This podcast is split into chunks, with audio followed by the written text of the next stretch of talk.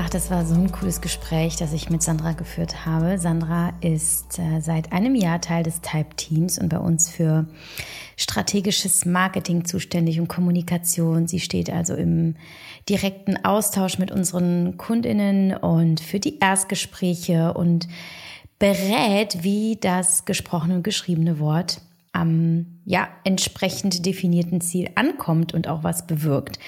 Und Sandra ist eine absolute Maschine, was Kommunikation angeht. Ähm, das werdet ihr merken, wenn ihr die Podcast-Folge hört. Es äh, ist jedes Mal ein Genuss, weil sie so, ich will nicht zu viel verraten, aber so ein kleiner Spoiler, so unglaublich auf dem Punkt ist, wenn sie kommuniziert. Und deswegen habe ich mich auch super gefreut, dass sie gesagt hat, ja, als ich gefragt habe, ob sie nicht Lust hätte, Communication mit mir aufzunehmen, den ja äh, beliebtesten Kommunikationsworkshop aus dem letzten Jahr, den wir jetzt als Online-Kurs aufgenommen haben, weil die Nachfrage so groß war und weil offenbar äh, der Wunsch auch bestand, dass unsere Live-Workshops ebenfalls als On-Demand-Kurse äh, buchbar sind, damit man sie halt eben auch unabhängig von Ort und Zeit ähm, machen kann. Und das haben wir gemacht und ähm, wir haben gemeinsam, also Sandra und ich, diesen Kurs aufgenommen. Und hier in dieser Folge bekommst du so einen kleinen Vorgeschmack, einen kleinen Einblick, weniger in den Kurs, darum geht's hier gar nicht so sehr, sondern vielmehr in die Kommunikation, was wir sagen und glauben, gute Kommunikation ausmacht. Ich habe Sandra ausgequetscht und sie gefragt, wie sie überhaupt in diese unglaubliche Kreativität in ihrer Kommunikation gekommen ist. Gleichzeitig eben in diese, diese beeindruckende Effizienz und ähm, ja, dabei habe ich Dinge über sie erfahren, die ich selber gar nicht wusste, die ich unfassbar spannend fand. Also rein aus persönlicher, äh, aus dem persönlichen Background ist es wahnsinnig spannend, äh, Sandras Geschichte zu hören. Und dann haben wir auch darüber gesprochen, was eigentlich unsere Herausforderungen im Alltag sind. Denn nur weil Sandra und ich ähm, ja, hauptberuflich in der Kommunikation arbeiten, heißt es noch lange nicht, dass sie bei uns immer funzt. Denn wir sind nämlich ganz unterschiedlich. Und ich habe Sandra auch in dieser Folge die Möglichkeit gegeben, mich einmal ganz offiziell zu kritisieren, beziehungsweise mir zu sagen, woran ich denn noch arbeiten darf in der Kommunikation, was ich sehr, sehr spannend fand. Und es zeigt sich einfach, dass man ist bemüht, beide Seiten sind bemüht, beide wollen ja eigentlich das Gleiche, nämlich ähm, ja ein, einfach verstanden werden und doch ist es nicht immer so einfach, denn wir sind einfach unterschiedlich und haben unterschiedliche Wahrheiten, unterschiedliche Perspektiven. Und wie kriegt man die dann eben übereinander? Wie begegnet man sich auf halber Strecke oder so eben das, ja, dass das Zusammenleben, dass das Zusammenkommen harmonisch, aber halt auch irgendwie, ja, äh, zielorientiert abläuft, nämlich dass man sich wohlfühlt. Also eine Folge rund um Kommunikation, sowohl privat als auch im Business. Wir geben Einblicke in das, was, was wir halt in der Agentur pflegen, wie wir es mit den Kunden machen, ähm, verraten ein paar äh, Insights, die wir so noch nicht geteilt haben. Es geht aber auch viel auch um private Kommunikation, denn Sandra ist mit einem Mann verheiratet, der ebenfalls ganz anders ist als sie. Und wie die das so machen, das verrät sie auch. Und ähm, ich denke, jeder, jede, die sagt, oh, ich habe auch immer wieder im Alltag meine Schwierigkeiten, mich auszudrücken oder verstanden zu werden. Und es gibt so viele Missverständnisse und es kommt immer wieder zu Streit und irgendwie ist es alles nicht so geil. Ja, für euch ist diese Folge und ich wünsche euch dabei ganz viel Spaß und ähm, ich denke, Sandra würde sich ganz besonders mal freuen zu hören, wie euch diese Folge äh, gefallen hat. Übrigens switche ich hier die ganze Zeit zwischen du und ihr. Äh, sorry dafür, eigentlich total inkonsequent in der Kommunikation. Das ist etwas, was ich immer äh, kritisiere im Team, wenn das passiert, zumindest in, äh, in Texten. Ähm, da äh, sollte man immer drauf achten. Ich äh, bin aber eben auch nicht immer äh, auf der Höhe. So, äh, wie auch immer. Also schick gerne mal dein Feedback äh, zu der Folge und äh, wie dir Sandra gefallen hat und ob du vielleicht den einen oder anderen Gedanken hast dazu. Wir freuen uns immer sehr. Kommunikation gelingt übrigens dann besonders gut, wenn wir in unserer Mitte und Kraft sind, entspannt, achtsam und uns einfach wohlfühlen. Deswegen, und das sagen wir immer wieder in unseren Trainings, beginnt gute Kommunikation schon lange, bevor nur ein Wort gesprochen ist, nämlich bei uns selbst und der Selbstfürsorge. Ich merke das vor allem im Umgang mit meinen Kindern und wie besonnen, ruhig und konstruktiv ich in herausfordernden Momenten sein kann, wenn ich mich gut um mich gekümmert habe. Und eine der wichtigsten und effektivsten Maßnahmen ist für mich die regelmäßige Anwendung meiner Akupressurmatte von Pranamat Eco, dem Sponsor der heutigen Folge, und meiner treuen Self-Care-Begleitung seit mittlerweile drei Jahren, weil sie mein Wohlbefinden spürbar steigert. Ja, wie funktioniert denn so eine Akupressurmatte? Eine Massage mit Pranamat Eco basiert auf den Prinzipien der Akupressur, die sich seit über 5000 Jahren bewährt. Das Nagelbett diente damals zur Meditation, zur Freisetzung von Energie und zur Selbstheilung des Körpers. Heute muss es kein Nagelbett mehr sein, dafür gibt es ja jetzt die Pranamat. Die wirkt über tausende von spitzen Lotusblüten und dass diese einen starken Druck auf die biologisch aktiven Punkte des Körpers ausüben. Und der Körper reagiert darauf, indem er die Durchblutung erhö erhöht, wobei dann Endorphine, auch als Glückshormone bekannt, freigesetzt werden. Und diese wiederum lindern Schmerzen und reduzieren Stress. Und die Verwendung von Pranamat ist super einfach. Du legst dich auf die Matte, versuchst dich zu entspannen, auch wenn es anfangs etwas unangenehm sein kann. Und nach einer Weile wirst du ein wärmendes Gefühl im Bereich des Rückens spüren, ähm, das sich dann über Schultern, Nacken ausbreitet und der ähm, Rücken wird rot vom, vom sauerstoffhaltigen Blutfluss unter der Haut, was aber ein Zeichen dafür ist, dass die Pranamat ihre Arbeit erledigt, dass es funktioniert. Und diese Rötung verschwindet in ja, circa fünf Minuten und man fühlt sich wie neugeboren. Unglaublich gut. Ähm, und du kannst die Pranamat auf verschiedene Körperbereiche, zum Beispiel Rücken, Kopf, Füße, Hände, Bauch anwenden, je nach Bedarf. Also wenn du zum Beispiel Rückenschmerzen hast, ähm, ja, empfiehlt sich das natürlich auch ähm, auf dem Rücken anzuwenden. Und ich empfehle, und es wird auch generell empfohlen, die Matte wirklich regelmäßig zu verwenden. ich mache das meist zweimal die Woche gerne abends vorm Schlafen, weil ich dann in einen super erholsamen Schlaf gleite. Das mache ich so 20 bis 30 Minuten und merke dann, dass ich dadurch meine maximalen Vorteile erziele. Was ich übrigens noch wichtig finde, ist, dass die Wirksamkeit von Pranamat Eco durch klinische Studien nachgewiesen wurde, dass sie in der EU aus 100% natürlichen ökologischen und hypoallergenen Materialien handgefertigt ist und dass alle Materialien auch Ökotex zertifiziert sind, was nämlich bedeutet, dass sie absolut sicher für die Haut sind. Und ich benutze mein Set, bestehend aus einem Kissen, einer großen Matte und einer Minimatte schon drei Jahre und es sieht immer noch aus wie neu, es hat nie gestunken. Ähm, ich liebe sie einfach was ich ja schon oft genug bei Instagram auch erzählt habe. So, und jetzt zum Wichtigsten. Anlässlich des Geburtstages vom, von Pranamat haben wir ein besonderes Angebot für dich als Hörerin oder Hörer des Podcasts. Bis zum 10.04. bekommst du 20% Nachlass auf dein Pranamat-Set, eine kostenlose Lieferung und ein Mondkissen im Wert von 90 Euro gratis zu jeder Bestellung. Dieses Mondkissen ist ein Nackenkissen, ähm, das ja man für die Massage des Nackens, des Kopfes und der Schulter benutzen kann, vor allem auch ganz nett unterwegs.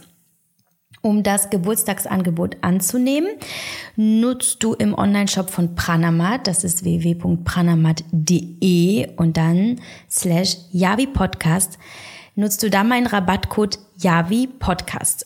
Nach dem 10.4. kannst du ähm, diesen Rabattcode weiterhin nutzen und bekommst dann auch immer noch 15% auf alle Sets. Ich fasse dir das Ganze noch in den Shownotes zusammen, falls du dem nicht folgen konntest. Und übrigens, äh, das vielleicht auch noch good to know, du kannst äh, das Set 30 Tage testen und, und du bekommst auch fünf äh, Jahre Garantie auf alle Produkte. Und ich kann mir vorstellen, dass diese Testphase dich so überzeugen wird und dass du danach gar nicht mehr ohne willst. So geht's mir ja schon seit drei Jahren. Also, Ganz viel Spaß beim Ausprobieren und jetzt geht's los mit der Folge. Ganz viel Spaß. Hello.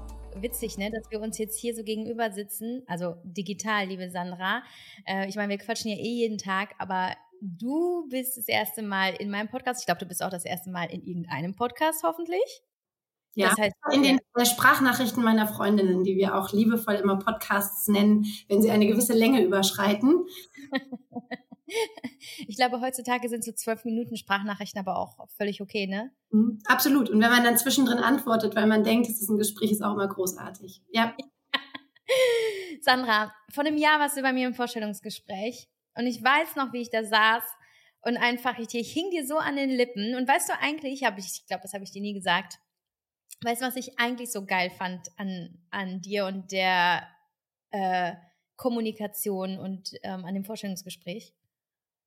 Kannst du es dir denken? Der Bagger im Hintergrund. ah gut, es war sehr witzig. Da war ja, da war die Laura noch meine ehemalige Assistentin mit dabei und äh, Sandra war zu Hause im Büro und im Hintergrund fuhr immer so ein Bagger rechts, links, rechts, links. Und wir waren total angefixt. Es war irgendwie witzig, dass er da fuhr. Aber nein, das ist nicht der Grund gewesen. Du, ähm, was dich auszeichnet, und ich spreche ja wirklich mit sehr vielen Menschen, ich habe ja sehr viele Vorstellungsgespräche geführt, du bist unfassbar pointiert und klar in deiner Kommunikation. Also bei dir ist nichts mit ausschweifend, zu viel, zu blumig, zu, also zu ist sowieso so schwierig. Was heißt zu, ne? Also jeder kommuniziert halt so, wie er kann. Und es ist auch in Ordnung, aber du bist so, so, zack, auf den Punkt. Weißt du das? Nordisch direkt. Mhm. Meinst du, das ist was Kulturelles oder wo, wo kommt das her? Hast du das gelernt oder hast du das schon so mitbekommen? Also tatsächlich äh, hieß ich gebürtig mal Redemann, bevor ich geheiratet habe. Wahrscheinlich war das die Basis. Das wusste ich gar nicht.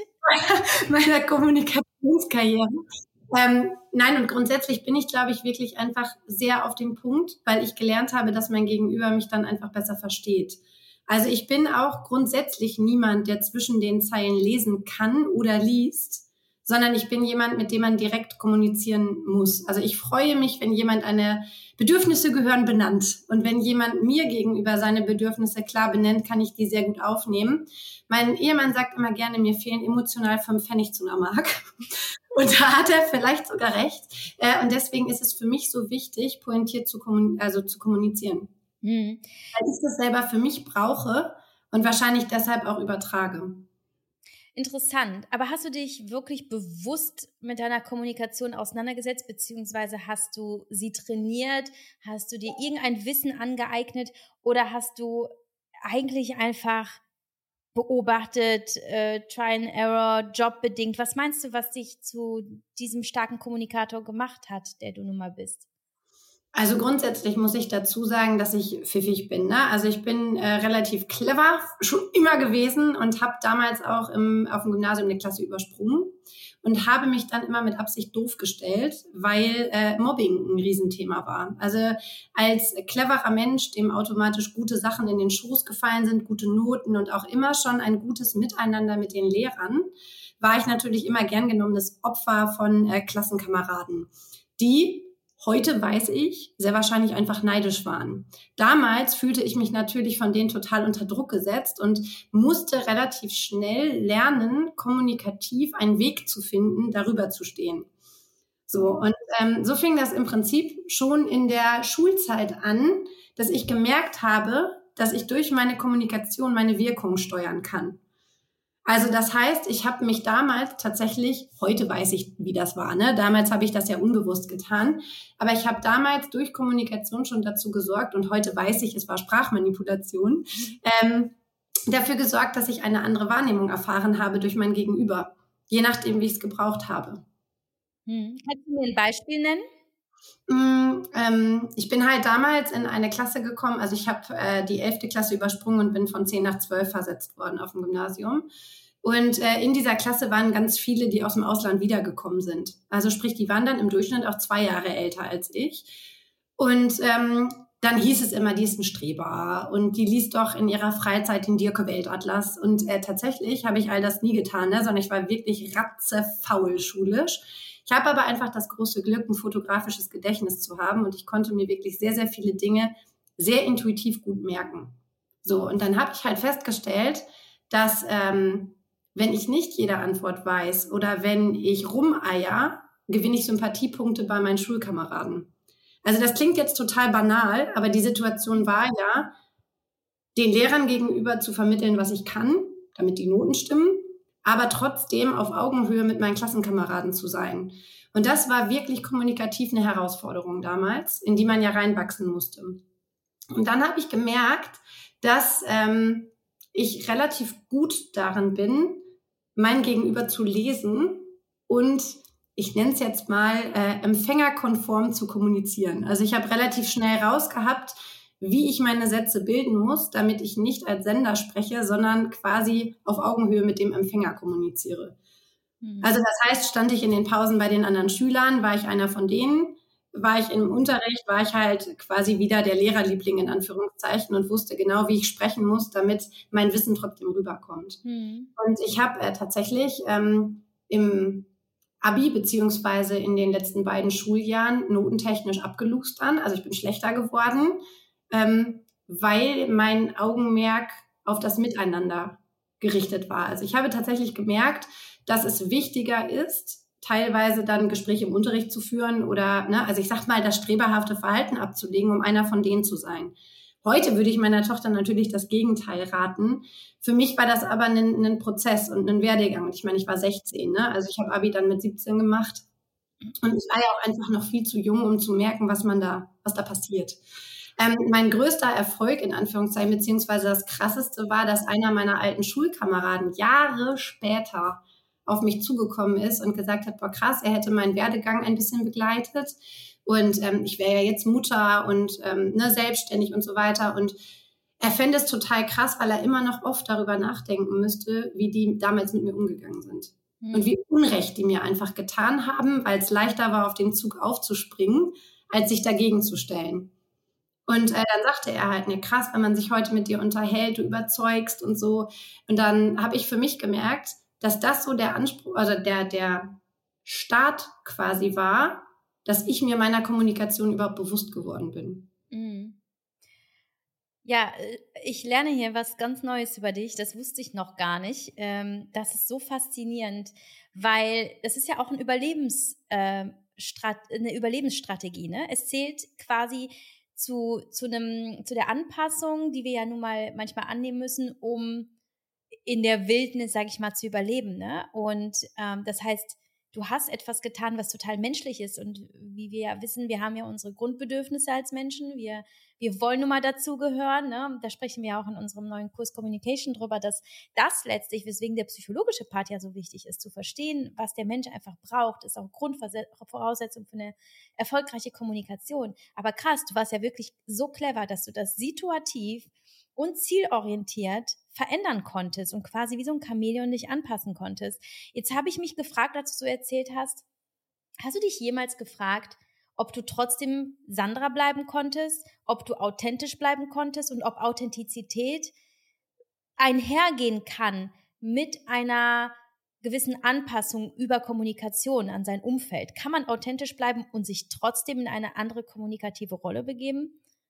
Ich glaube tatsächlich, mir hat in die Karten gespielt damals, dass wir Teenies waren. Ne? Wer ist authentisch als Teenie? Also man, äh, ich, ich sag mal, man schwankt sowieso so arg in seinem Sein in dieser Phase, so dass ich, ähm, ich bin mir immer selber treu geblieben, das definitiv.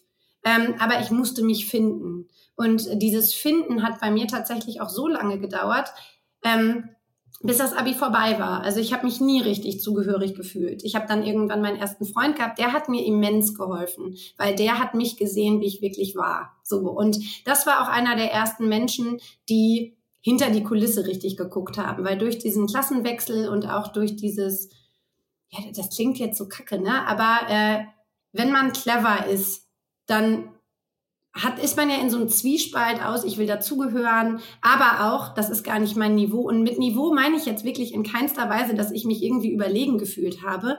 Aber ich habe halt teilweise die Gespräche gar nicht verstanden oder die Probleme, die dahinter stehen.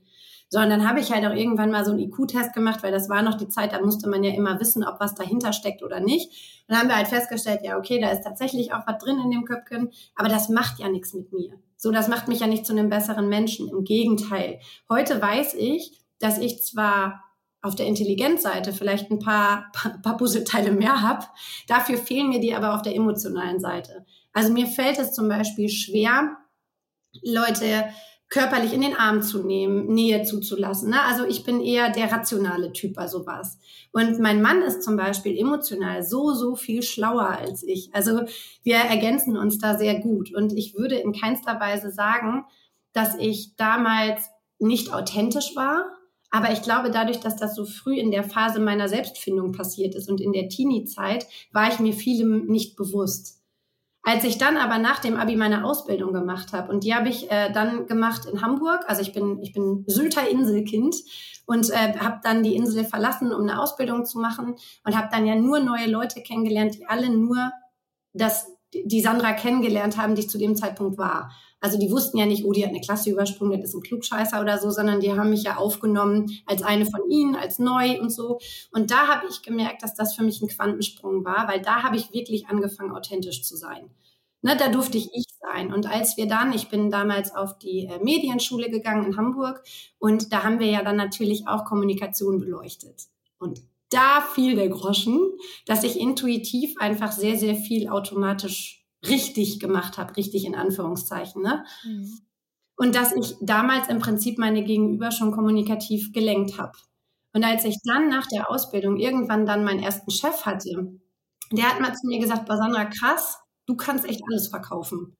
So, äh, ne? Also wenn du einen leeren Rucksack aufhast, schaffst du es trotzdem, den Inhalt zu verkaufen, weil dein Gegenüber bildlich vor Augen hat, was da drin ist. Und das war das erste Mal, dass ich wirklich gemerkt habe, dass Kommunikation und sich selbst verkaufen ein echter Mehrwert ist. Deswegen bist du ja hier. Du hast mich überzeugt, du hast dich, ich habe es auch damals zu Laura gesagt, die, ähm, die Sandra hat sich einfach selbst verkauft. Also das war halt einfach ein absolutes Phänomen und sehr beeindruckend. Und, ähm, und ich habe dich angebaggert, mit einem echten Bagger im Hintergrund. Du hast mich angebissen und ich habe angebissen.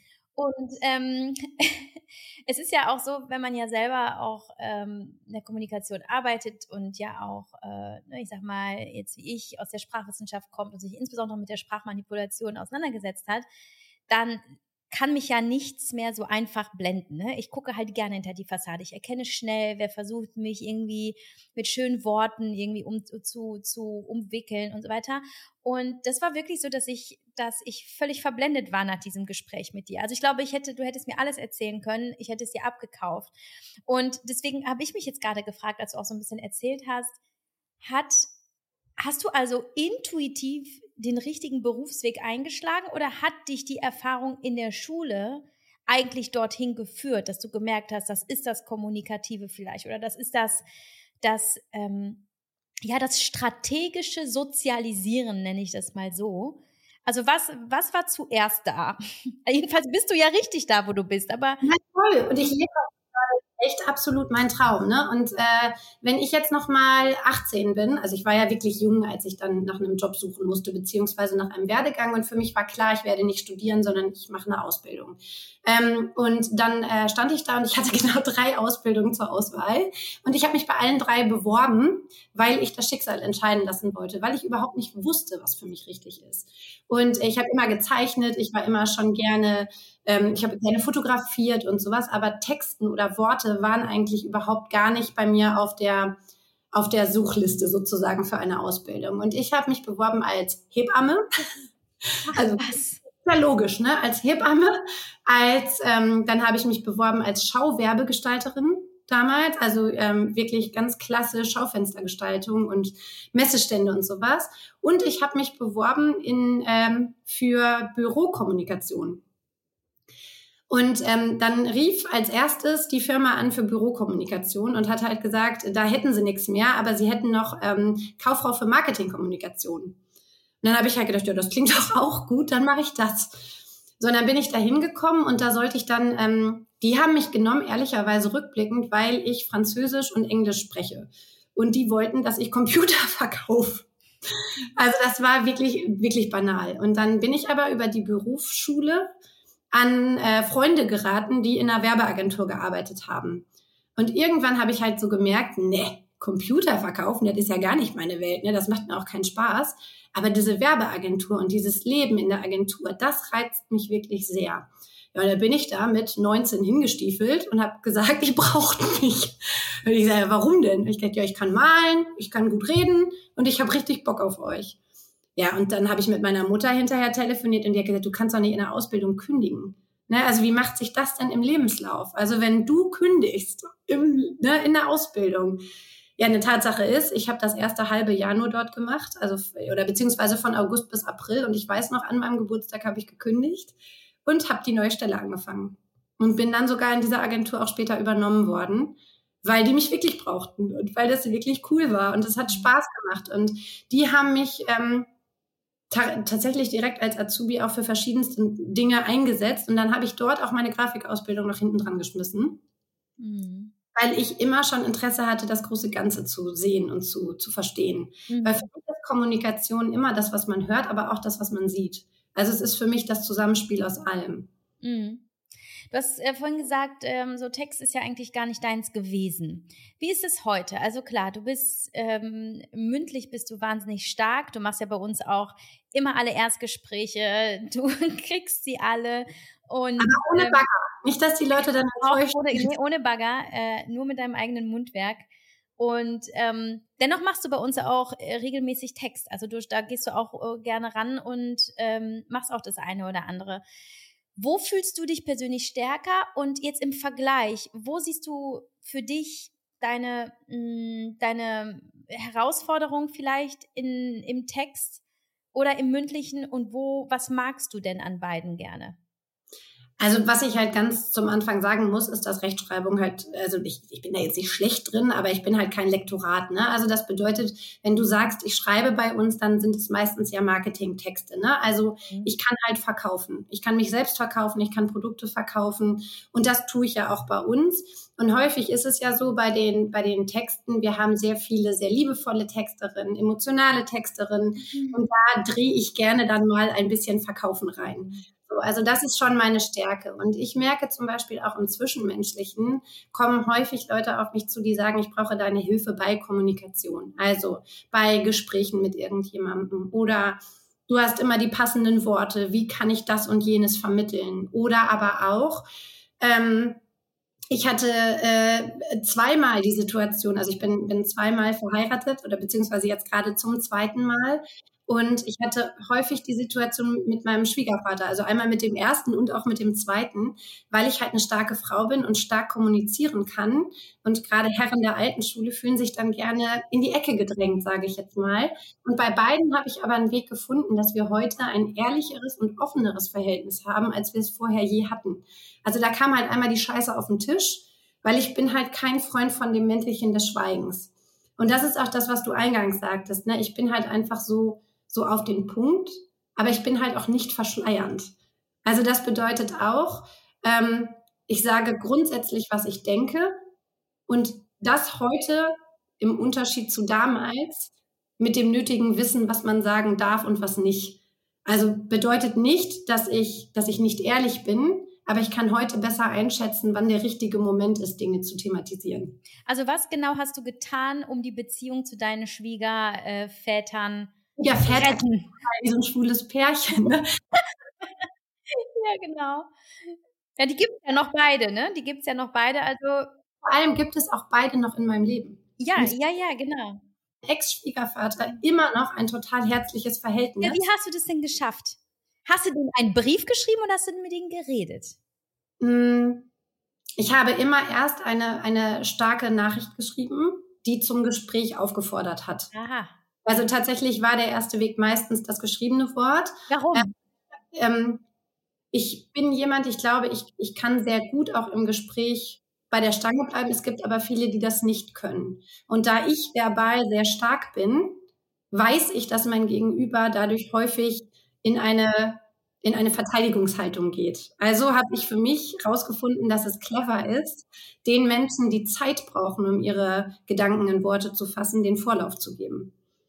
Mhm. Also das heißt, im Prinzip habe ich grob angeteased, worum es geht und habe dann aber um ein Gespräch gebeten. Und ähm, beide Male war es auch so, also ich kann gut Fehler auch eingestehen und zugeben. Ähm, die alte Riege aber teilweise nicht. Und was ich halt einfach gelernt habe, ist, dass es nicht wichtig ist, ob ich recht habe oder nicht, weil die Wahrheit gibt's nicht. Also jeder hat halt seine eigene Wahrheit und es geht nicht darum, Recht zu haben. Was aber häufig in der alten Riege das große Ziel ist. Mhm. Und wenn man da geschickt rangeht, hat man halt einfach, also mein, mein Ex-Mann hat immer gesagt, du kannst sie doch nicht ändern. Also versuch sie zu akzeptieren. Und das hat mir sehr geholfen. Trotzdem kann ich Ungerechtigkeit nicht ertragen. Und mir ging es zumindest mal darum, die Situation klarzustellen in beiden Fällen. Und beide Male haben wir festgestellt, dass wir so ähnliche Weltanschauungen eigentlich haben, dass es Blödsinn ist, im Streit zu sein. Aber ich bin halt kein Freund von so tun, dass alles gut ist. Ich kläre gerne Dinge, bis sie wirklich gut sind. Hm. Ich glaube, das ist so die große Frage der Menschheit, also zumindest der heutigen äh, Gesellschaft. So, Krise, äh, Problem, ähm, irgendeine zwischenmenschliche Komplikation. Klären wir das jetzt bei WhatsApp oder klären wir das jetzt per Telefon oder persönlich auf jeden Fall in einem mündlichen Gespräch? Ähm, was denkst du? Gibt es da so eine, so eine, würdest du sagen, es gibt einen generellen Tipp, einen, einen optimalen Weg oder muss man da wirklich individuell hinschauen? Also grundsätzlich muss man ja sagen, dass das Geschriebene das große Problem hat, dass Mimik, Gestik, Tonfall entfallen. Also das bedeutet, ähm, dass wenn ich jemandem etwas schreibe, setze ich ja voraus, dass er die Worte so betont, wie ich es in meinen Gedanken getan habe, als ich sie getippt habe. Ähm, und gerade in einem Streitgespräch beispielsweise oder in einer kritischen Situation würde ich immer, immer, immer empfehlen zu sprechen. So, wenn ich die Chance habe. Was ich aber gelernt habe, ist, dass es manches Mal hilft, wenn der Gegenüber vorher die Möglichkeit hat, sich Dinge zu notieren, zum Beispiel. Ne, also, wenn, wenn ich jetzt mit meinem Mann ins Streitgespräch gehe, dann bin ich wie ein Maschinengewehr und knall ihm die Dinge an den Kopf. Und er sitzt da und hebt irgendwann halt nur noch kapitulierend die Arme und sagt, ja komm, dann hast du halt recht. Das ist ja aber nicht zielführend. So, wenn ich ihm aber meine Punkte anbringe, dann eine Pause mache und frage, wie siehst du das denn? Oder ihm die Zeit gebe, zum Beispiel sich Notizen zu machen oder so, dann haben wir beide die Erfahrung gemacht, dass ein Gespräch deutlich sinnvoller abläuft.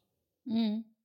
Ja, ich äh, kann ja mal ein Beispiel nennen ja aus unserem äh, aus unserer Kommunikation, weil das ist eigentlich besonders spannend. Das haben wir auch zu Beginn in unserem äh, Kurs Communication gemacht, den wir zusammen aufgenommen haben, was ja sehr cool war übrigens, hat mir total Spaß gemacht und dir ja auch, musst du jetzt sagen. Mir ja auch. Mir auch, genau.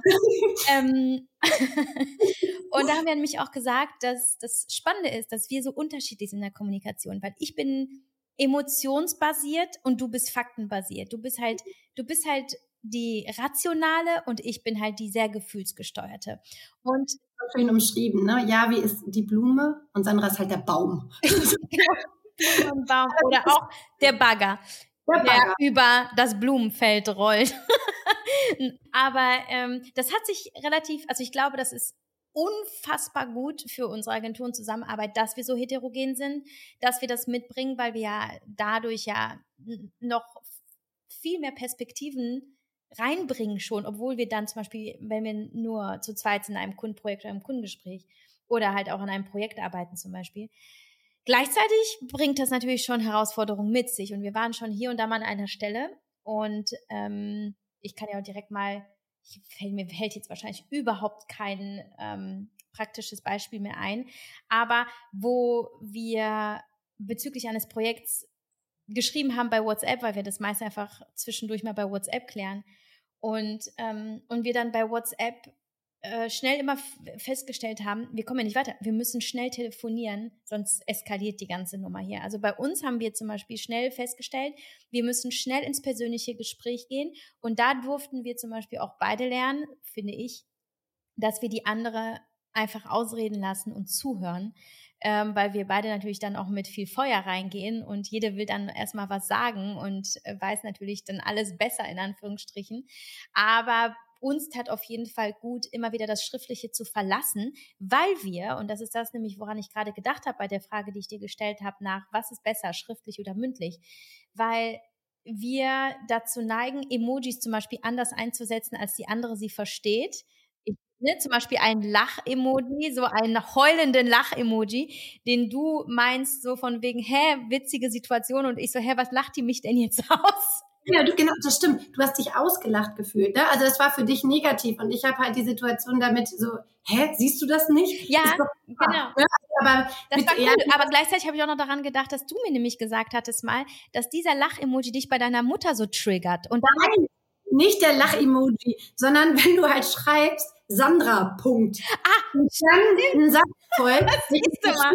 Ich fühle mich gerade wie von meiner Mama angeschrieben. Nee, das habe ich nicht gesagt. Doch, das hast du gesagt. Nee, das habe ich. Genau, so läuft es dann ab. Und ähm, weil wir auch super schnell sind. Das zeigt ja halt auch einfach, dass du kannst das Wissen, das ganze faktische Wissen und trotzdem passiert Gerade zwischen Tür und Angel. Innsbruck, einmal das und weil wir super schnell sind in der schriftlichen Kommunikation. Das heißt, da, da nehmen wir schon ein Tempo an, das das Risiko birgt, dass man sich überrollt. Und was ist so wichtig in der Kommunikation?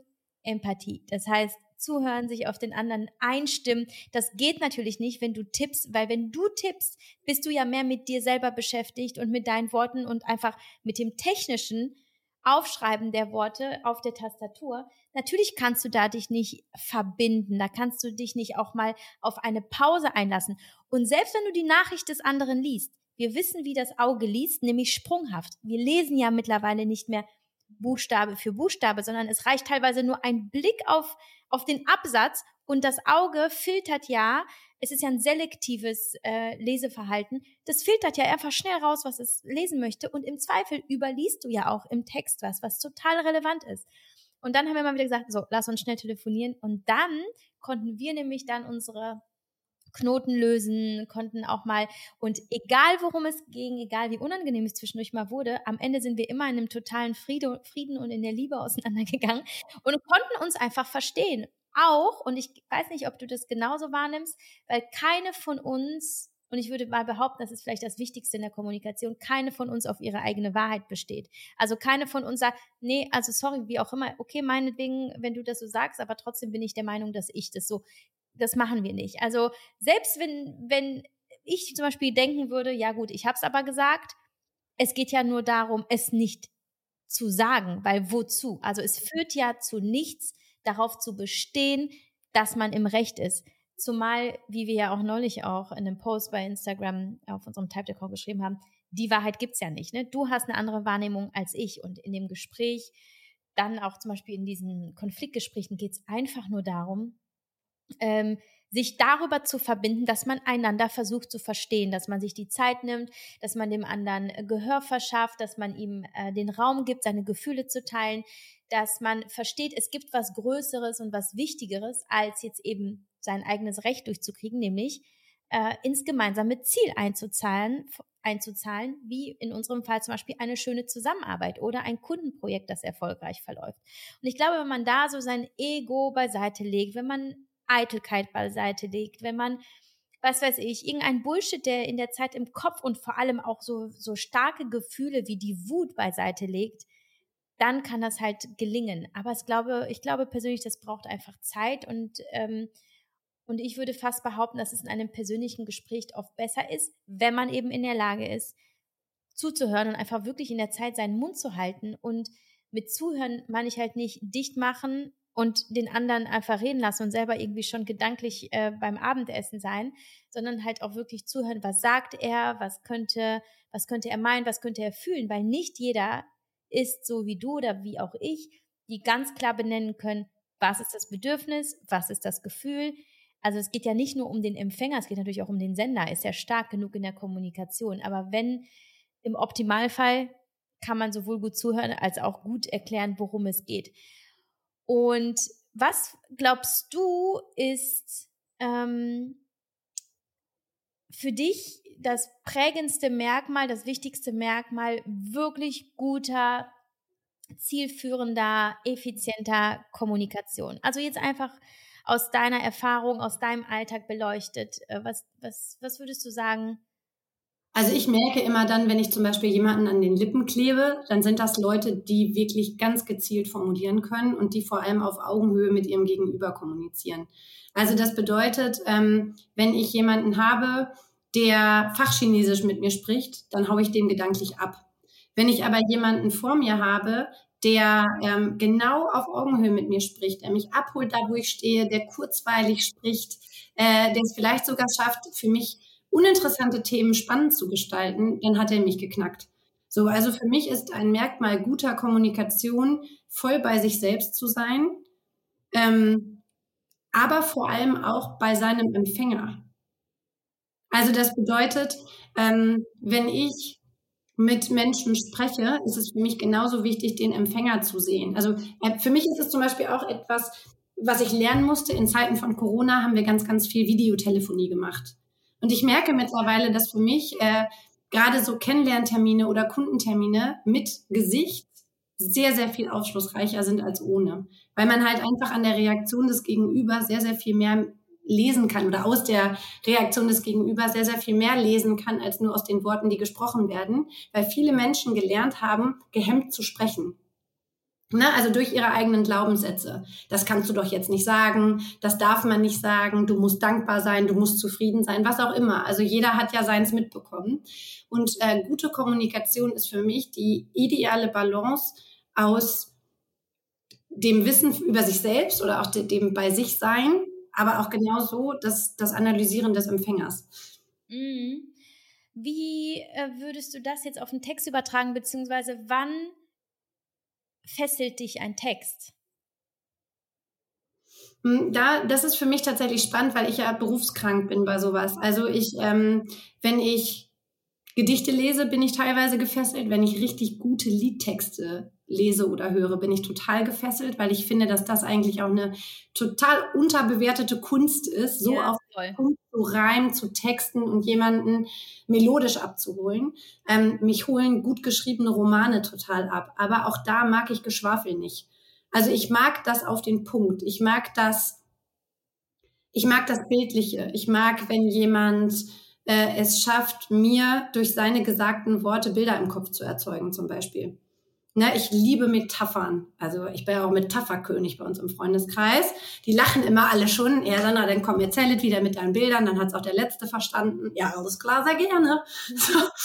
Und ähm, ich merke, dass wirklich je, je mehr ich mich mit dem Thema Sprache in der Vergangenheit beschäftigt habe, desto mehr habe ich gelernt, dass die Kunst nicht ist, Seiten zu füllen, sondern dass die Kunst ist, in kurzen, knappen Sätzen das zu sagen, was man wirklich vermitteln möchte. Mhm. Und zwar nicht nur die Fakten, sondern mit all den Gefühlen, die es beim Empfänger erzeugen soll. Und das kannst du auch besonders gut. Du bist ja unfassbar stark in Headlines, in Slogans, in Claims, teilweise auch nur mit, mit Markennamen. Äh, da haben wir dich ja überall immer mit im Boot, wenn es darum geht, knackig irgendwie so den, den absoluten Eyecatcher zu formulieren. Da hast du ja auch schon Sachen reingehauen. Ich werde nie vergessen, wie wir in der Entwicklung neuer, neuer Kurse und Workshops waren. Und das, was uns, was alle Kurse ja bei uns eint im Namen, ist ja immer das U, ne? Y-U-U haben wir überall drin. Und eines Tages kommt dann bei WhatsApp in unserem, in unserem Teamgruppenchat einfach eine Liste von, von Workshop-Namen von, weiß ich, 12, 13, 14 Stück und alle mit You, aber halt nicht irgendeinen Rotz, ne? Die hatten alle Hand und Fuß und Sinn und die hättest du sofort so verkaufen können. Jetzt sag mir doch mal, ich meine, da sind Redakteure jahrelang bei der Bild in der Ausbildung und im Bootcamp äh, mal knackige Headlines zu formulieren und wir wissen alle, dass es, dass, dass es zieht und dass es einschlägt und dass, dass das Auge das braucht und das Gehirn auch, um ähm, überhaupt noch ja, das Interesse zu finden an einem Thema. Woher nimmst du die Ideen? Woher nimmst du die, woher nimmst du deine Kreativität in Worten so klar? Weil langen Text zu schreiben,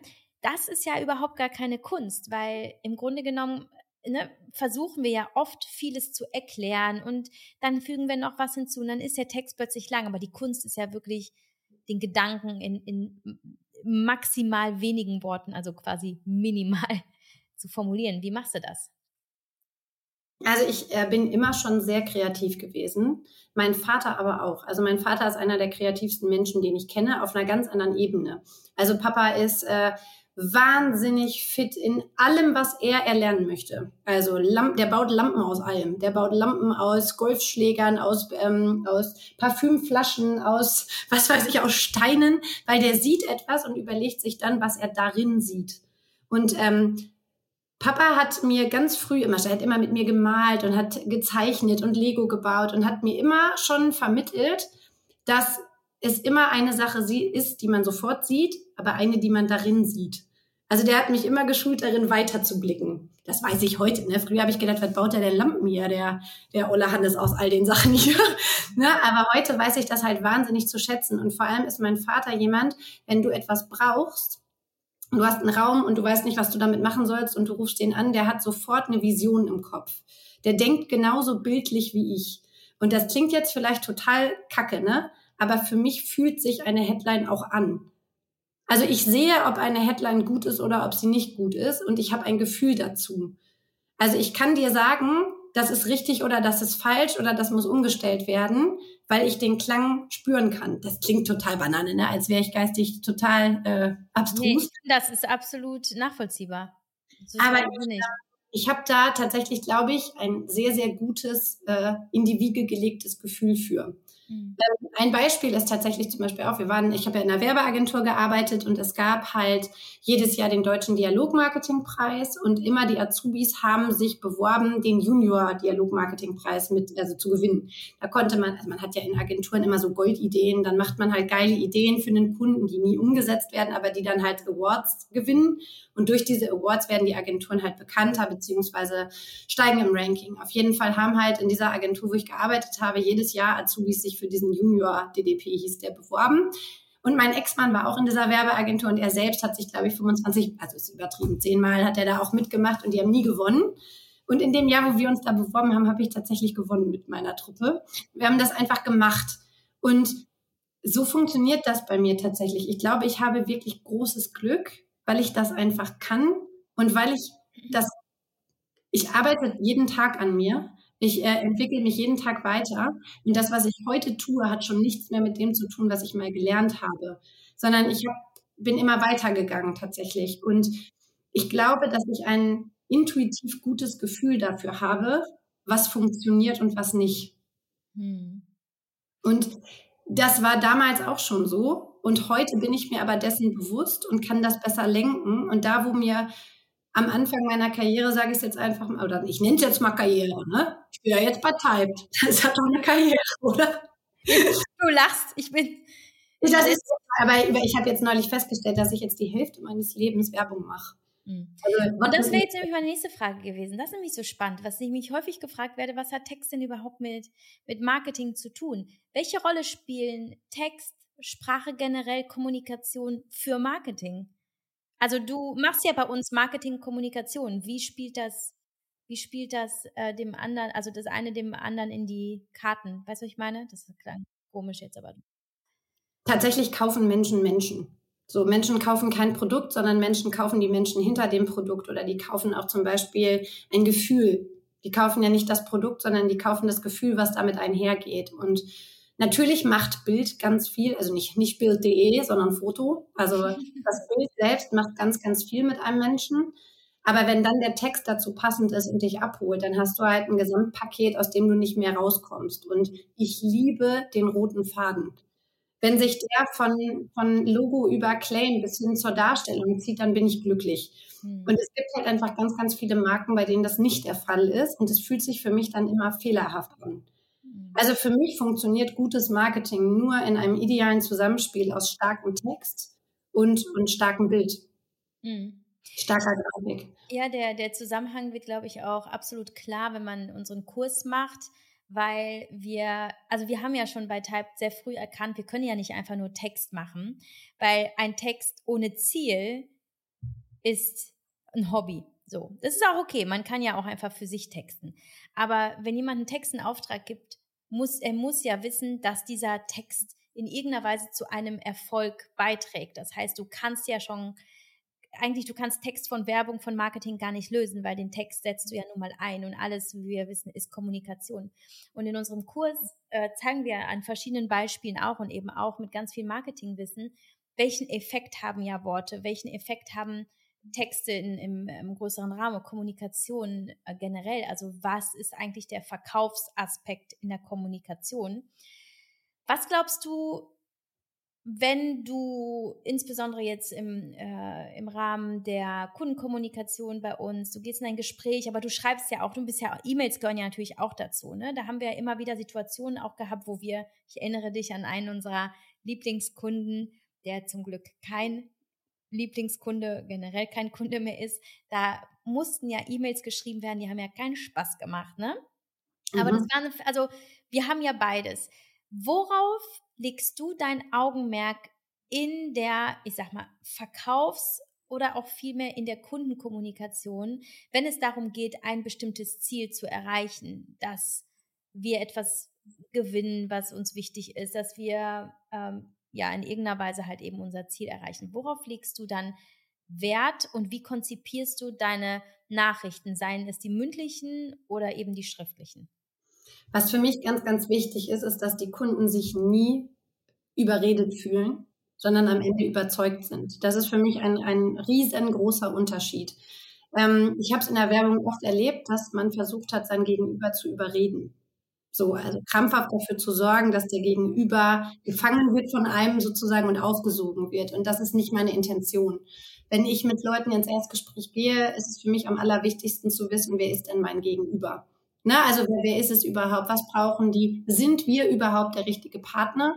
Und ich bin ein ganz, ganz großer Freund davon, ein alles kann, nichts muss Verhältnis miteinander aufzubauen.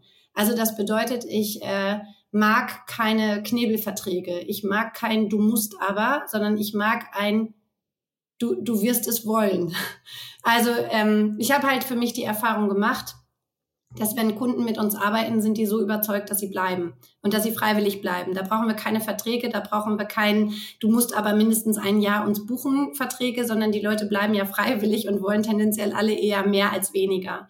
Und das ist ja auch ein Ergebnis daraus, dass wir sie verstehen.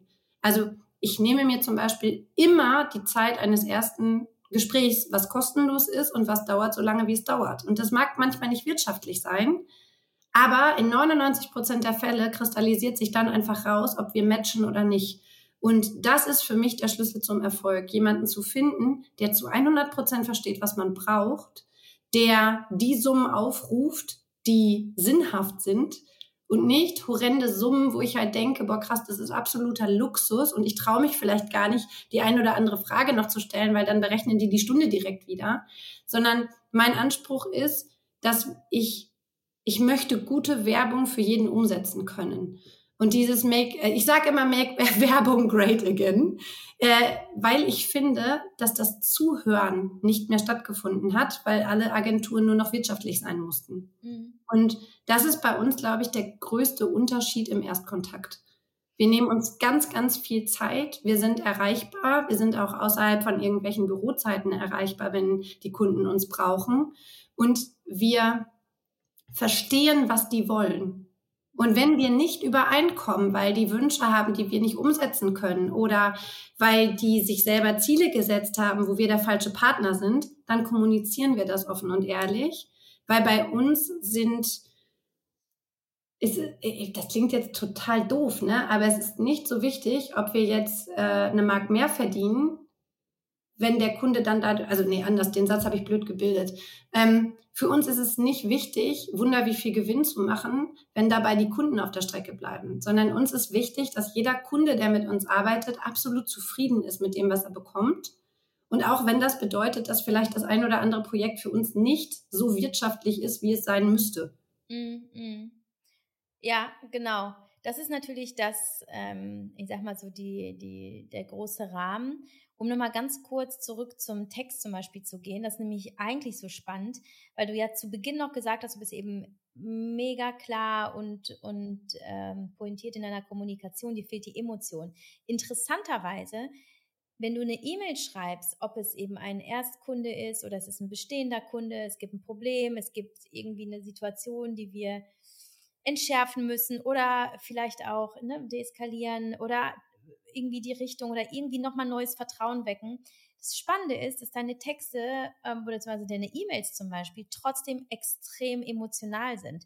Das heißt, auch da schaffst du es ja, obwohl du es ja selber gar nicht bist, die Emotionen reinzugeben, die es nun mal braucht, um Verbindungen herzustellen, weil kein Mensch fühlt sich abgeholt, wenn die Nachricht kurz und knapp ist, aber scheiße trocken, weil, ja. wie du sagst, wir brauchen Gefühl. Und das ist wiederum etwas, was ich echt interessant finde. Vielleicht kannst du mal kurz überlegen und uns dann sagen, also wie schaffst du es trotzdem so, weil du bist ja zum Beispiel auch jemand, der ähm, manchmal etwas der, der so ein bisschen so, so diesen Einzelkämpfercharakter hat und ein bisschen, äh, ne, ich gehe hier durch und ich schaffe alles alleine, ich bin selbstbewusst, bla bla.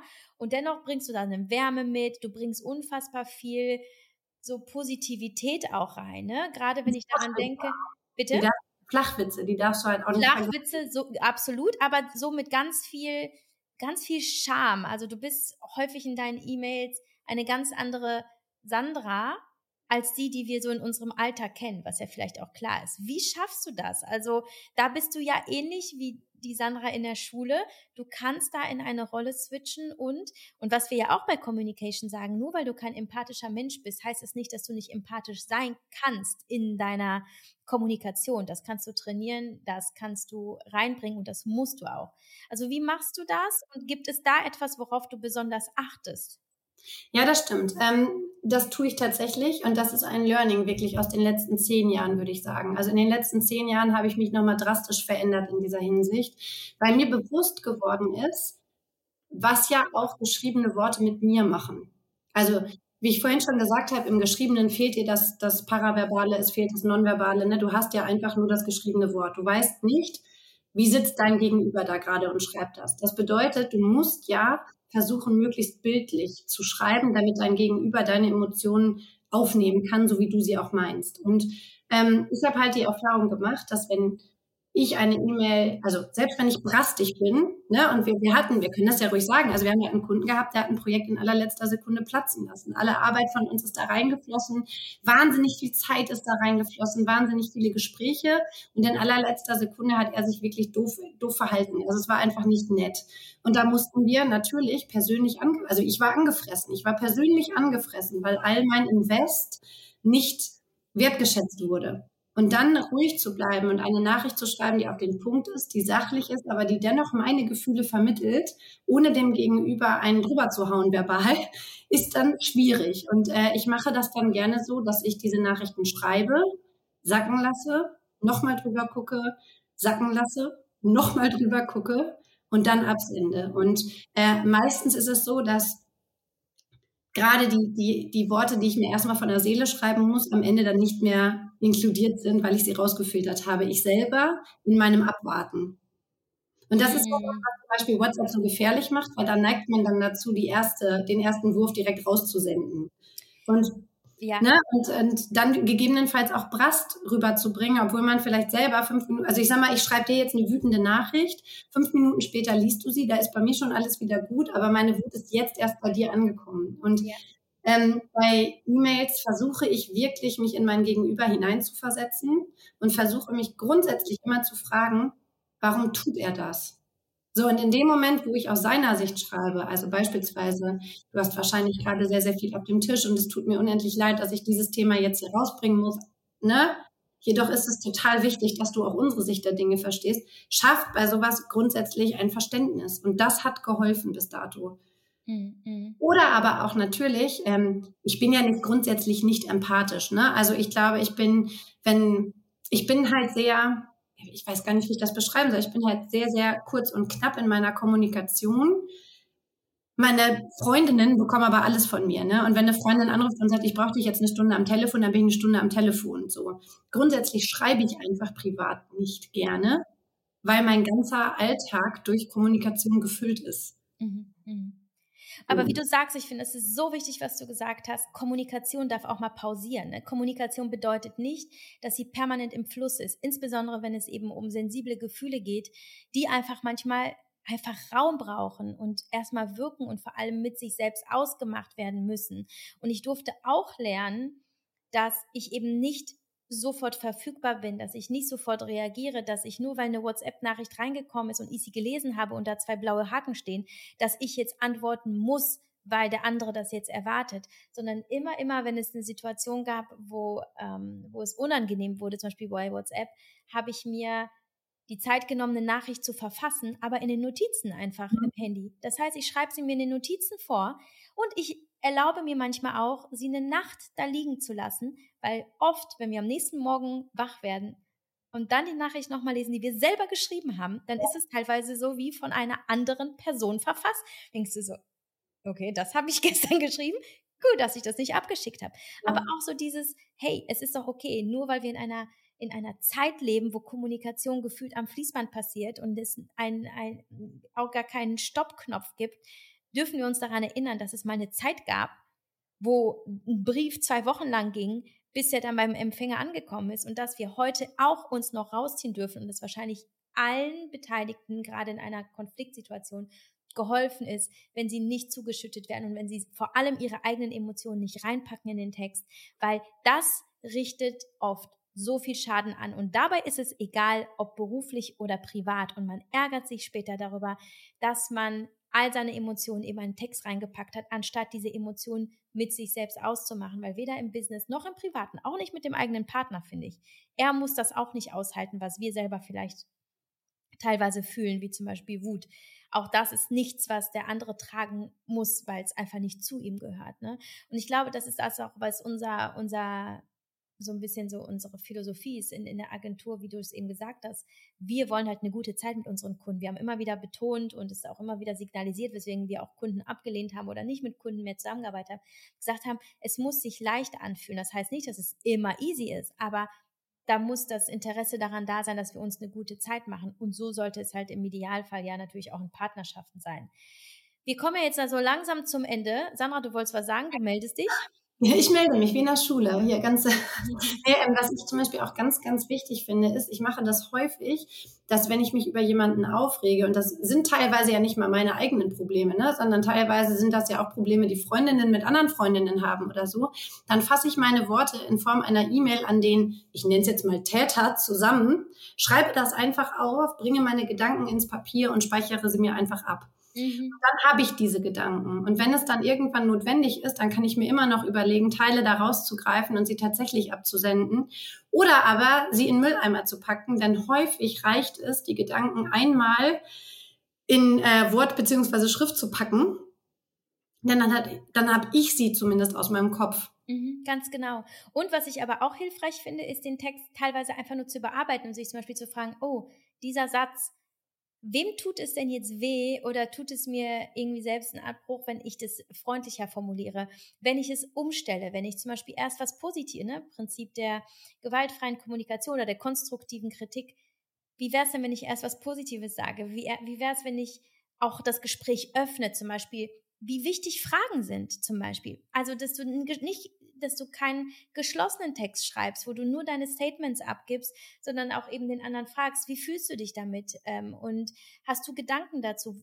Hast du das Bedürfnis, mit mir darüber zu reden? Ich bin offen. Allein das, ne, was so eine offene Frage und so eine einladende Frage auch mit dem anderen macht. Was passiert nämlich? Er fühlt sich gesehen. Und auch wenn du etwas reingepackt hast in den Text, das vielleicht schwer verdaulich ist, in dem Moment, wo eben eine Frage ist ja öffnend, sobald die da ist und sie ist auch einladend, dann haben wir das Gefühl, auch eine Funktion zu haben, nützlich zu sein, ähm, wichtig zu sein. Und das macht ja psychologisch was mit uns sofort. Also sind so viele kleine Tricks, die wir ja auch teilen bei Communication. Ähm, das ist gar nicht, wie wir es auch sagen, es ist ja gar nicht so schwer. Es gibt, es gibt so, ich sag mal so, die Basics ähm, der Kommunikation, Prinzipien der Kommunikation, Maximen, die, wenn du sie anwendest, wenn du sie bedenkst, das ändert alles. Das kann deine Kommunikation absolut neu aufrollen und sowohl deine privaten Beziehungen ändern als auch beruflichen und auch vor allem tatsächlich Ziele möglich machen. Ne? Ja,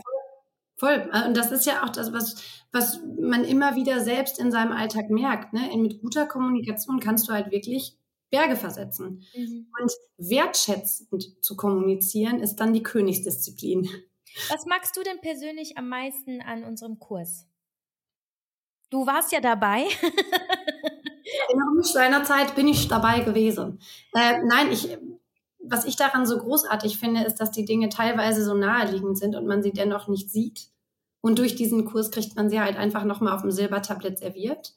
Was ich, ähm, du sagst immer, dass dieser Kurs ähm, die schriftliche Kommunikation auf das nächste Level hebt.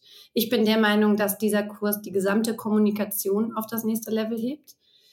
Ich empfinde es so, dass die, die Learnings besonders auch fürs Zwischenmenschliche absolut hilfreich sind und fürs äh, Kommunizieren grundsätzlich. Also ich selber habe ja auch noch mal nach diesem Kurs für mich gemerkt, wir haben uns intensiv darauf vorbereitet, wir haben den aufgenommen, wir haben das Workbook erarbeitet, ne? Und dann selber auch noch mal so ganz ganz tief in bestimmte Themen einzusteigen, die einem ja klar sind, die man aber im Alltag aus den Augen verliert. Und dann sitze ich da mit meinem Mann abends und merke, boah krass, der spricht gar nicht, der, der, der spricht in Vermeidungszielen. So, jetzt nur noch, mal ein Annäherungsziel. Also ja, du willst nicht ins Kino, aber was willst du denn dann? So, und dann merke ich, boah, krass, ne? Also das passiert einem im Alltag so, so, so oft. Und dann guckt er mich an und sagt, hä? Dann sag ich, ja, sag doch einfach mal nicht, was du nicht willst, sondern sag mir doch einfach mal, was du möchtest. Dann denkst du direkt positiv. Mhm. Dann hat er so gesagt, ja, weiß ich nicht, sollen wir essen gehen? Ich sehe, ja, fühlt sich das besser an, als ich will nicht ins Kino? Ja, hast du recht, fühlt sich besser an. Und das ist nämlich das, was ich noch hinzufügen würde. Das war nämlich das Erste, als, ähm, was ich gedacht habe, als du sagtest, ähm, eben das Zwischenmenschliche. Ich glaube auch sogar, die Beziehung zu einem selbst. Also was du in dir selber entdeckst, wenn du dich mit Kommunikation auseinandersetzt, weil wir denken bei Kommunikation häufig einfach nur an das, was zwischen zwei Personen stattfindet. Aber Kommunikation ist ja das, was du die ganze Zeit denkst, also die, die Dialoge, die du mit dir selbst führst und auch wie gut du dich selber kennst. Du kannst ja mit deinem Körper, mit, ja, mit, mit deinem Geist kommunizieren. Das findet ja auch alles in uns statt. Und das habe ich immer wieder bei Communication gehabt, äh, schon als ich den ja schon konzipiert habe. Ich dachte, krass, es fängt alles, alles, fängt am Ende, wie wir es drehen und wenden, bei uns selbst an. Also wie gut kennen wir uns selbst, wie gut kennen wir unsere eigenen Gefühle, wie gut kennen wir unsere Bedürfnisse, leben wir sie aus, können wir sie verbalisieren, weil erst wenn wir uns selber sehr gut kennen, können wir tatsächlich Empathie auch authentisch leben, in dem Sinne von, dass wir über eben diese empathische Verbindung auch das Verständnis entwickeln für die andere Person mit ihren Bedürfnissen. Aber das können wir natürlich nicht, wenn wir unsere eigenen nicht kennen. Deswegen. Alleine dieses, bin ich gerade pissig oder bin ich gerade bei mir? Ne? Warum, ist, ja. warum triggert mich die Nachricht gerade? Liegt es daran, was da steht, oder liegt es vielleicht an meinem Zustand, den ich vorher schon hatte, bevor die Nachricht überhaupt reingeflattert ist? Mhm. Mhm.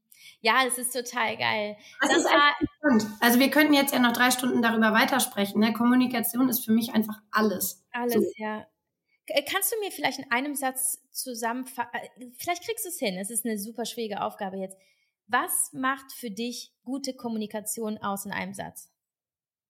Oder was ist effiziente Kommunikation für dich? Für mich ist effiziente Kommunikation, das in einen Satz zu packen, was einem wirklich wichtig ist, was der Gegenüber vermittelt bekommen soll. Ha! In einem Satz.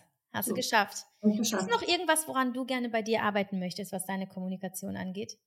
Ja, ich, ich, ich, hätte, ich hätte eine Idee. Du kannst, hey. ja, kannst ja ab und zu ein Herzchen schicken bei WhatsApp in deinen Nachrichten. Hör mal, es wird so viel mehr Liebe geben in dem Chatverlauf. Wenn ich keine Smileys mehr schicke? Nee, Oder, dass du ab und zu mal ein Herzchen schickst. Ein Herzchen soll ich schicken? Ja, das kann ich machen. Ähm, ich dachte, ich darf keine Smileys mehr schicken, weil dann wird WhatsApp ja anrufen und fragen, was los ist. nee, äh, also äh, woran ich wirklich gerne weiterarbeiten möchte, ist, ähm, dass ich mehr meinem Gegenüber auch in Krisensituationen gerne mehr Zeit geben möchte.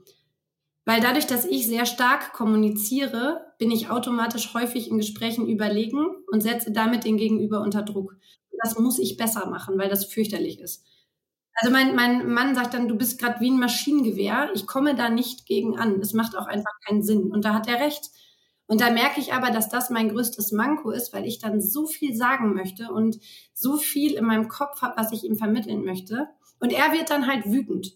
Und da haben wir zum Beispiel auch einen ganz guten Dreh gefunden. Ich kann ihm dann sagen, das, was du sagst, ist ja richtig, aber wie du es sagst, ist nicht cool. Ne, also damit, da haben wir für uns dann einen ganz guten Weg mit gefunden, wie wir trotzdem beide gedanklich recht haben, in Anführungszeichen. Ne? Es geht ja ganz oft gar nicht um das Was, sondern um das Wie. Und da muss ich besser werden, weil ich zu schnell bin dann. Ja, der Partner, die Partnerin ist immer äh, unser stärkster Spiegel, ne? Also da sehen wir wirklich, wo wir noch. ja, sowieso. Sandra, du hast jetzt die einmalige Möglichkeit, äh, mir, das ist dann das Abschließende für heute, mir ähm, noch deine Kritik an den Kopf zu werfen, was du dir von mir noch wünschen würdest, was ich noch besser, besser machen darf in unserer Kommunikation. Hier ganz öffentlich vor allen anderen darfst du mich jetzt Bums. Und gleich sagst du so, fuck, wieso habe ich hier diese Aufgabe? Nein, nein, ich bin da, ich bin da. Äh, hm, tatsächlich ist bei dir das Problem in Anführungszeichen, dass du dein Herz auf der Zunge hast. Also deine Emotionen finden grundsätzlich Platz. So, und ähm, man merkt an deinen Nachrichten, wie du gelaunt bist. das stimmt. Nein, jetzt wirklich, ich, ich kenne Absolut. niemanden, oder wirklich, ich kenne, glaube ich, niemanden in meinem Bekanntenkreis, der so offen seine Gefühle in seine Worte legt wie du. Und das ist ja Fluch und Segen zugleich. Ne? Also ich kenne niemanden, der wertschätzender formulieren kann die positiven Dinge. Ne? Und aber ich, du, man merkt sofort, und da kann auch nur Guten Morgen Sandra in der Nachricht stehen und man merkt, oh, da Stress. Oder, Oder Zyklusphase 3. Phase 3. ich wollte es jetzt so nicht sagen. Ne? Daher kommt Watte Erdbeeriges auf uns zu. Nein, das ist aber tatsächlich ja wirklich ähm, jemand, der sehr, sehr wenig über seine eigenen Gefühle vorher wusste, muss damit umgehen lernen.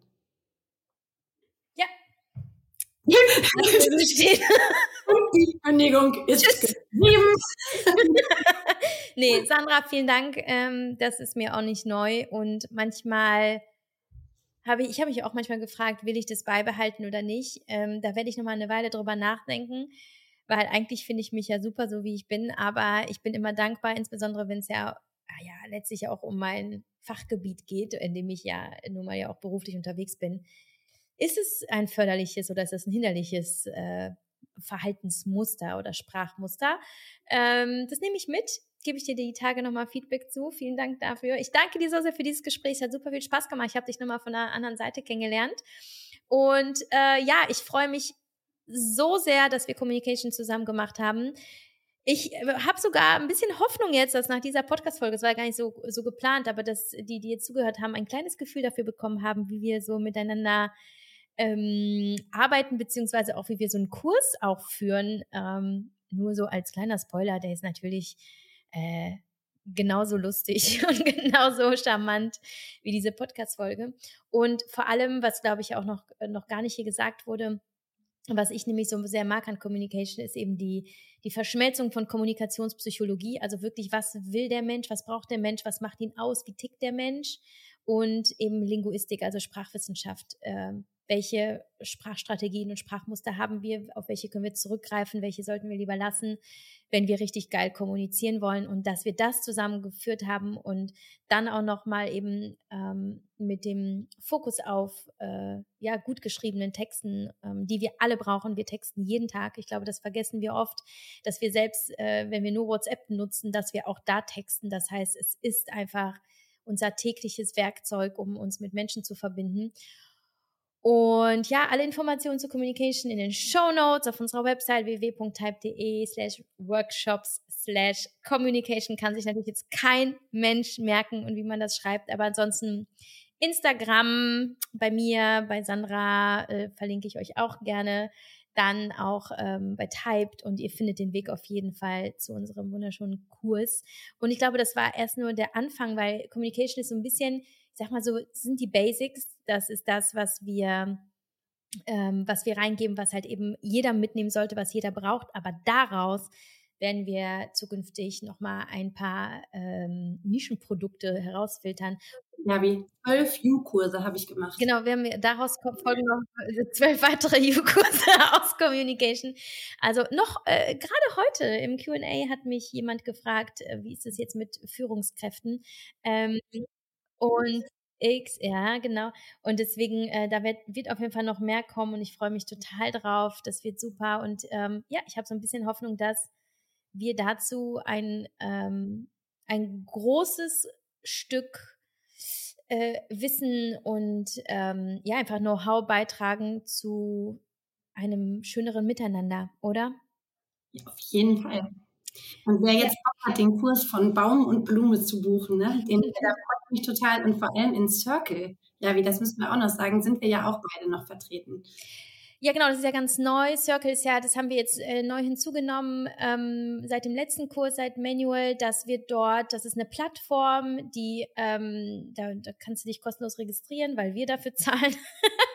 Und dort ähm, kannst du dich in dieser geschlossenen äh, Community, in dieser geschlossenen Gruppe zum Kurs mit den anderen Teilnehmenden vernetzen, mit uns, deine Fragen stellen deine Learnings, deine Erfolge teilen, alles, alles, alles, was da in dir, in dir abgeht. Und das ist mega schön, weil das ist nämlich nicht der Instagram-Rahmen, das ist sehr exklusiv, sehr klein, sehr persönlich betreut. Und äh, ich glaube, das ist das, was ja, das ist noch das i-Tüpfelchen äh, in unseren äh, neuen Kursen. Also ihr kriegt da wirklich äh, komplette Premium-Paket mit allem drum und dran. Ähm, nämlich auch ein Live-Call mit Sandra und mir, den haben wir nämlich auch noch gar nicht erwähnt. Ich wollte nämlich gerade sagen. Und dafür habe ich extra einen Bagger organisiert. Genau.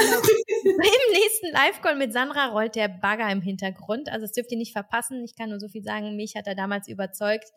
Ähm, ja. Deswegen, also viele, viele schöne Dinge und es macht Spaß. Ich glaube, das ist nämlich auch letztlich das. Kommunikation muss Spaß machen.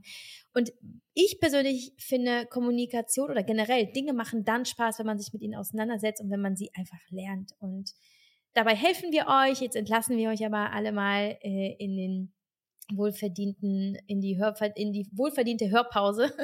Und ja, Sandra, tausend, tausend Dank. Ganz viel Liebe für dich. Wir hören uns eventuell. Und direkt. ja. nicht immer kommunizieren. mega spannend äh, und ich freue mich, wenn, äh, oder wenn, ich hoffe ja, dass ihr bis hierhin gehört habt. Ja, genau. Ja, vielen Dank fürs Zuhören. Alles Liebe.